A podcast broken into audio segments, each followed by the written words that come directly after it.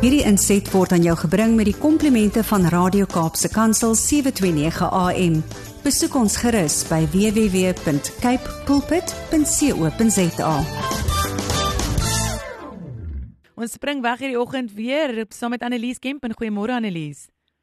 Môre Andri aan jou en al die luisteraars op um, o ons is nog hier by die laaste maandag van Augustus nie amper dog ek amper spring ek myself nou vooruit en maak die maand ja. bietjie korter as wat hy is. Asseblief nie, asseblief nie. Um, kom ons vang net nog so bietjie in Augustus nog so bietjie dat ons net hierdie vroue maand 100% kan deurtrek. Hoorie Annelies, dis so lekker om saam met jou te kuier en dis so 'n uh, aktuele onderwerp waar ons vanoggend gesels veral nadat ons interskole hierdie naweek gehad het. En jy mm. sien die mm. kinders so lekker bymekaar kom en jy sien hoe regtig almal net kan saam staan en saam trek en daardie lekker gees tussen almal kan hê. Maar daar is ook ongelukkig iets wat ons aan die einde van die dag moet laat op laat op weet na na kyk en definitief na oplet. En ons het verlede week oor die implikasies van die sogenaamde father wound of dan die fisiese of emosionele afwesigheid van die vaderfiguur gepraat en verwys dat kinders uit sulke huishoudings dikwels soek vir aanvaarding. En baie van hulle gaan soek dan daarvoor by bendes en ons het verlede week regtig daaraan geraak. Jy kan ons potgooi ook gaan luister op dit. Maar uit vandag se tema klink dit vir my asof ons bendes self op skole vlak 'n realiteit raak of hoe? Ja, jy weet en as jy nou dink aan daai skoolsport waarvan jy nou gepraat het en daai lekker kamerad kamerad kamaderie groot woord vir 'n maandag wat ek nou vanoggend hier gaan uitkrap.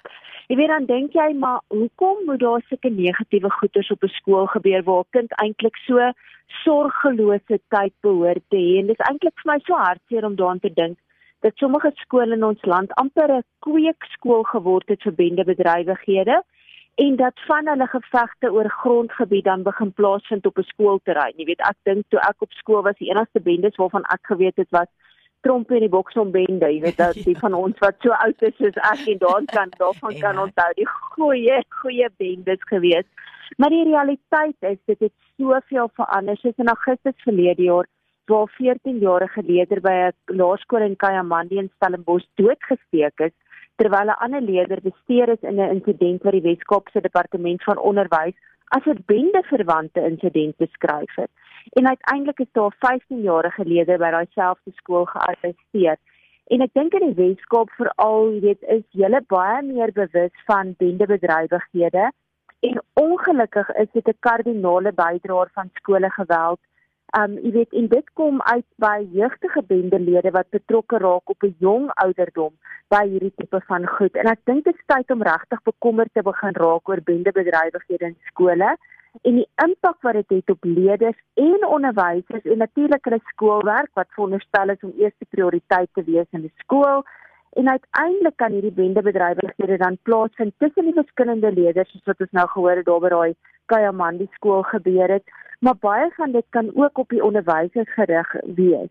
En uiteindelik daardie sosio-maatskaplike probleme wat gemeenskappe ondervind word, goed soos armoede, misdade, gebrek aan toegang tot basiese dienste, alles daartoe by dat die bendekultuur versprei en 'n negatiewe impak het dan op die skole in daai omgewing.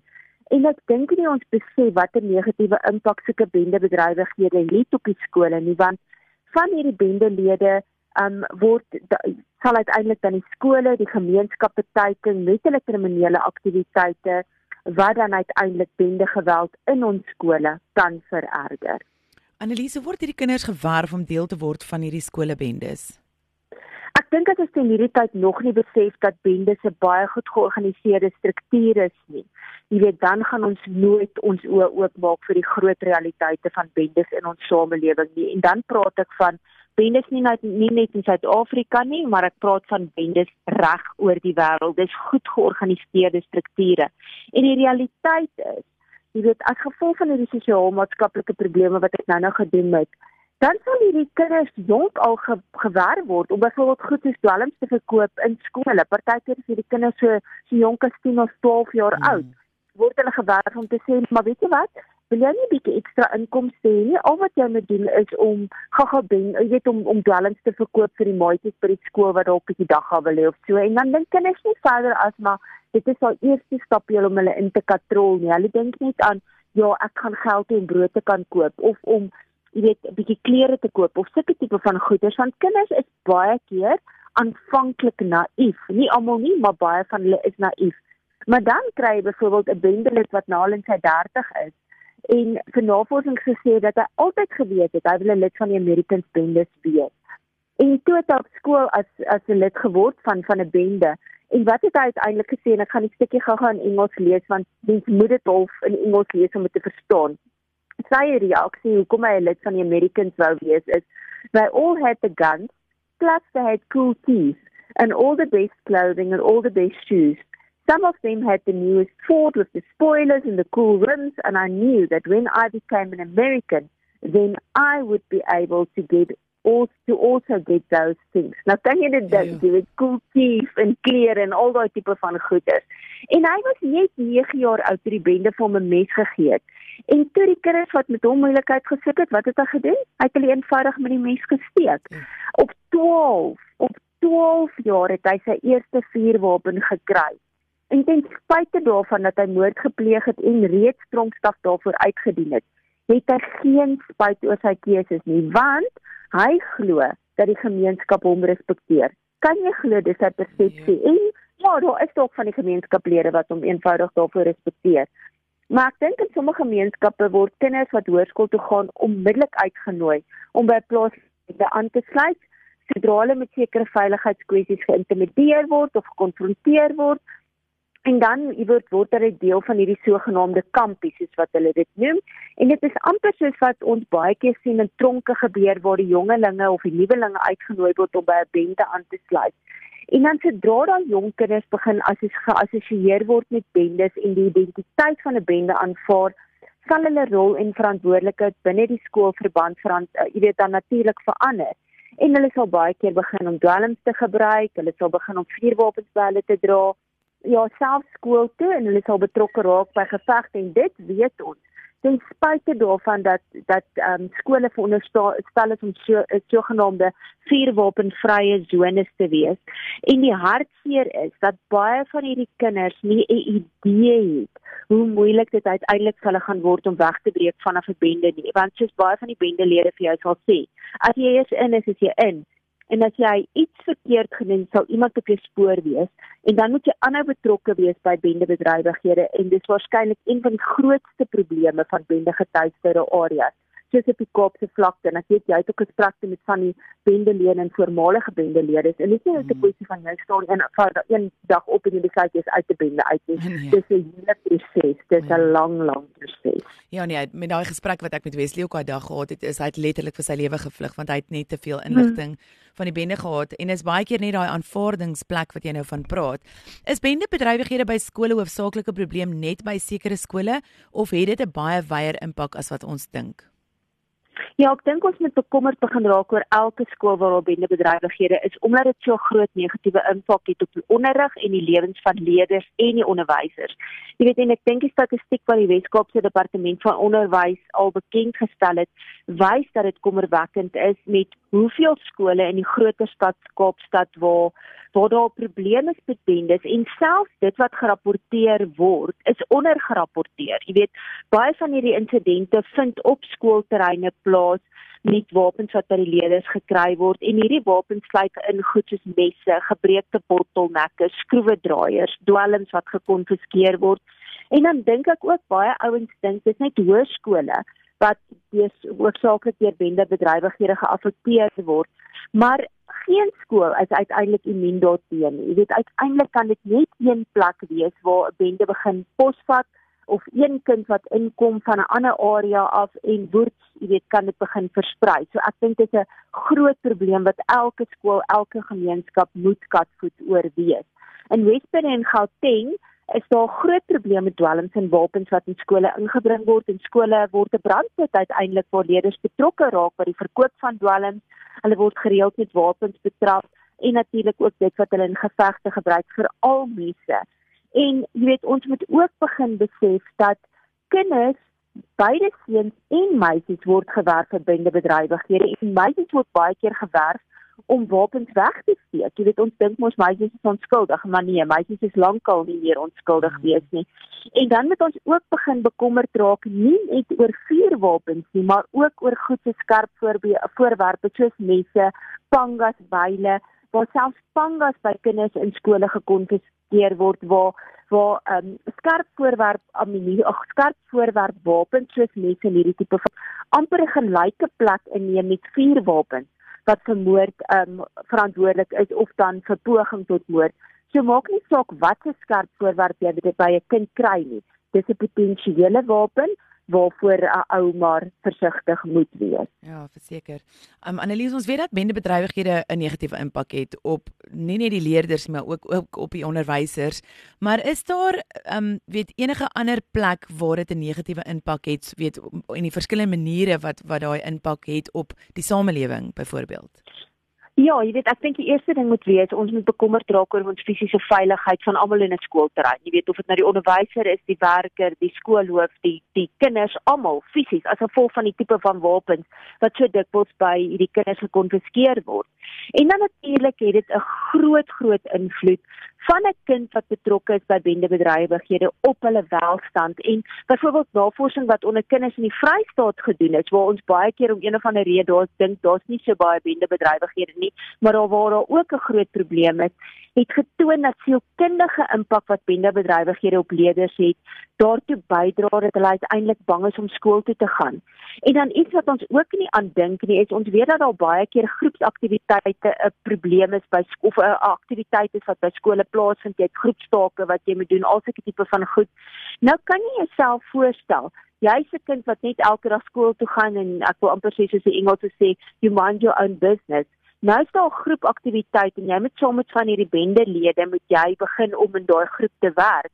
Nou gaan jy dominant genoeg wees om te sê maar weet jy wat ek wil sorg dat ons almal 'n goeie punt kry of gaan jy so bang wees dat jy amper half 'n agterkant of 'n agterplek inneem omdat jy net maar sal toelaat dat hierdie bende kinders die leiding neem in hierdie groepaktiwiteit en uiteindelik weet jy maar hierdie groepaktiwiteit gaan nie voltooi word nie, hulle kwaliteit gaan nie goed genoeg wees nie of wat die ge gevoel ook al is, jy weet. So dit lei amper tot 'n magteloosheid van 'n kind wat glad nie betrokke is by bende aktiwiteite nie om nou gedwing te word om saam met hierdie kinders te werk, nie omdat dit die onderwyser skuld is nie, maar omdat hulle deel is van jou klaskamer. En uiteindelik word hierdie leerders se emosionele welstand ook negatief geraak omdat daar druk op hulle geplaas moet kan word om uiteindelik hierdie bendelede se norme en standaarde te aanvaar insluitende om by geweld betrokke te raak wat tot konflik, stres en trauma uh, onder die leerders kan lei van kinders wat weier om aan sulke aktiwiteite deel te neem. En dan om deel te wees van 'n bende kan 'n emosionele impak hê op daai kind se geestelike gesondheid, hulle welstand. Dit kan uiteindelik lei tot depressie, dit kan lei tot angstigheid, wat natuurlik weer 'n negatiewe impak het om op hulle vermoë om akademies te presteer. En dan is natuurlik ook logies dat bendebedrywighede in skole 'n definitiewe impak het op leerders se akademie omdat hulle uiteindelik afwesig kan wees van die skool af omdat hulle bendebedrywighede bo die skoolaktiwiteite nie prioritiseer. En uiteindelik kan daar dit alles daartoe lei dat daai kind geskort word. En uiteindelik kan hy uit soveel skole geskort word dat hy nie sy skoolopleiding voltooi nie en uiteindelik 'n voltydse lid word van 'n bende en wat se toekoms is daar dan vir.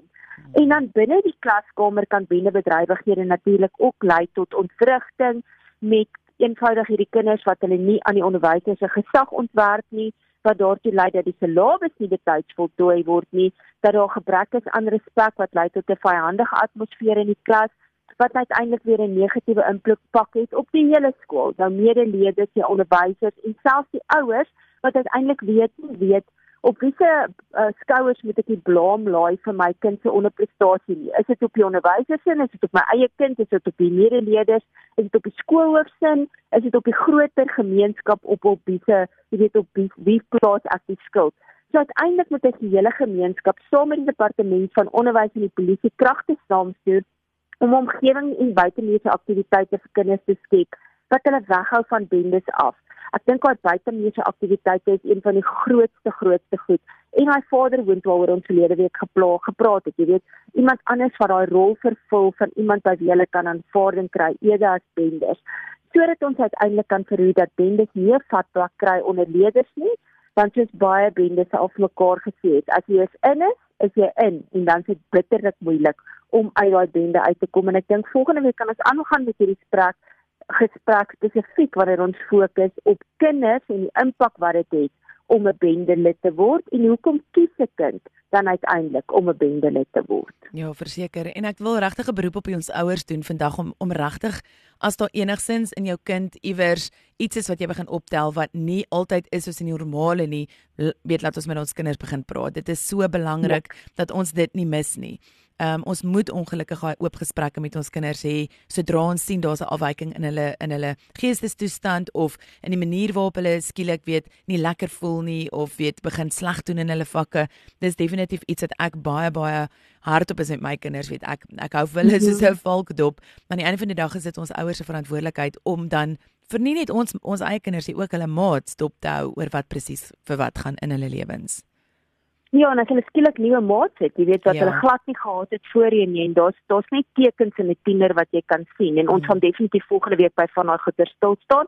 So ja, ek nooi ons luisteraars sommer byvoorbeeld uit om te sorg dat hulle volgende week saam met ons bietjie tyd spandeer tussen uh, kwart oor 9 en half 10 se krant. Annelies, maar hulle hoef nie net tot volgende week toe te wag om hulle hande op 'n tydskrif te kry of dan op 'n digitale tydskrif te kry nie. Servamus um, is 'n sekuriteits- en gemeenskapsgebaseerde tydskrif of 'n gemeenskapsgebaseerde veiligheids- en sekuriteitstydskrif en jy kan 'n kopie van hulle kry en elke maand in diepte gaan lees oor alles waaroor ons net so raak raak elke maandag. Jy kan vir Annelies by editor@servamus.co.za 'n e-pos stuur as jy meer vra het of jy kan na hulle webtuiste toe gaan Servamus of al hulle digitale en sosiale media platforms wat ook dan nou Servamus is. Enigiets anders wat waar jy jou in die hande kan kry Annelies. Nee, wat ek dink op die sosiale media platforms Facebook, Twitter, Instagram en LinkedIn en natuurlik jou ons webwerf waarop jy direk kan inteken. Ja, dis 'n paar rand wat jy 'n maand kan afstaan. Net so twee chocolates minder wat jy 'n maand kan koop. So ek dink ehm um, as jy 'n mamma is en jy wil na, jy weet, of 'n pappa is of jy's net 'n familielid wat bekommerd is, spesifiek hierdie uitgawe, jy weet, met hierdie bende goeders, moenie sê dit raak jou nie. Um moenie net dink dit is net in sekere skole nie. Ons het mos hmm. hierdie persepsies. Dit kan in enige enige skool gebeur of dit kan met jou kind gebeur nadat hy uit die skool uit is. So jy weet maak maak nou al voorsiening en doen jou huiswerk op die regte plek so kry jy se vorms in die hande. Verseker. Dankie Annelise, kuier volgende week saam met jou en dan vat ons die gesprek verder. Heerlike week. Ja dieselfde vir jou mooi bly. Dankie, totsiens. Hierdie inset was aan jou gebring met die komplimente van Radio Kaapse Kansel 729 AM. Besoek ons gerus by www.cape pulpit.co.za.